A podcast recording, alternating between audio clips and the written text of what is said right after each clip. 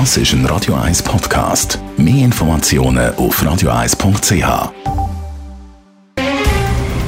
Der Finanztag auf Radio 1. Verstehen, was Menschen und den Markt bewegt. In Zusammenarbeit mit der Zürcher Privatbank Merki Baumann. www.merkibaumann.ch wir haben den Gerard Piasco, der Anlagechef der Privatbank Merki Baumann, und wir reden über einen OPEC-Kompromiss. Gerard, was gibt es Neues von der Organisation der Erdöl produzierenden Staaten?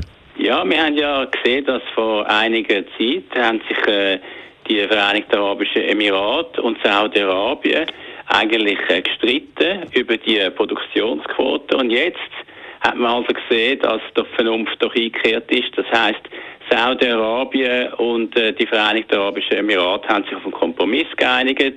Was ist der Kompromiss? Die sogenannte Referenzproduktionsquote, von der man aus eigentlich kann Produktion erhöhen, quasi die Basis, äh, wo man anfängt zu rechnen, die dürfen die Vereinigten Arabischen Emirate erhöhen, allerdings nicht ganz so wie gewünscht. Aber auch andere Staaten tun ihre Referenzproduktionsquote erhöhen und natürlich Saudi-Arabien selber auch noch. Wie verändert sich da der das Ölangebot? Das ist die entscheidende Frage und da eigentlich macht man das, was man im letzten Meeting eigentlich bereits hat beschließen, aber dann ist eben der Streik gekommen und das heißt, ab August werden jeden Monat 400.000 Fass Öl Öl pro Tag die Produktion und das Angebot von der OPEC Plus Staaten erhöht. Zusätzlich werden aber auch monatliche Meetings abgehalten, um die Situation genau anzuschauen. Wie müssen wir das jetzt in einen Kontext einordnen?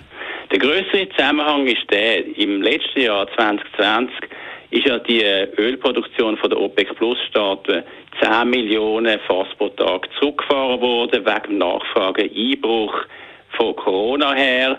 Jetzt fehlen immer noch etwa 5,5 Millionen Fass pro Tag gegenüber der Nachfrage und gegenüber dem, was äh, das Angebot von der OPEC vor Corona war.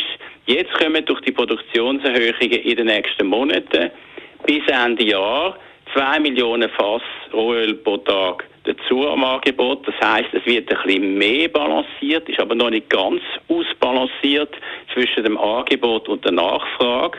Das heißt, das Angebot ist noch nicht ganz dort, was vor Corona war. Aber was natürlich, wie wir gestern wieder gesehen haben, vor allem kurzfristig, aber auch mittelfristig genauso wichtig ist, ist, wie werden sich jetzt die Nachfragekomponenten verändern. Wir haben ja gesehen, dass gestern nicht nur an den Aktienmärkten, sondern eben auch an den Rohölmärkten Nachfragebefürchtungen wegen der Delta-Variante auch bei den Ölpreis können beeinflussen gegen Konklusion, wir werden in den nächsten Wochen und Monaten wahrscheinlich eine höhere Volatilität haben, nicht nur an anderen Anlageklassen, sondern eben auch im Öl.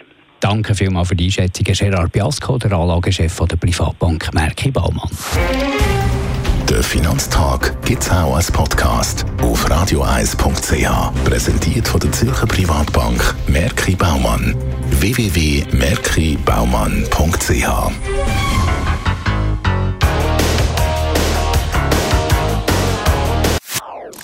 Das ist ein Radio 1 Podcast. Mehr Informationen auf radioeis.ch.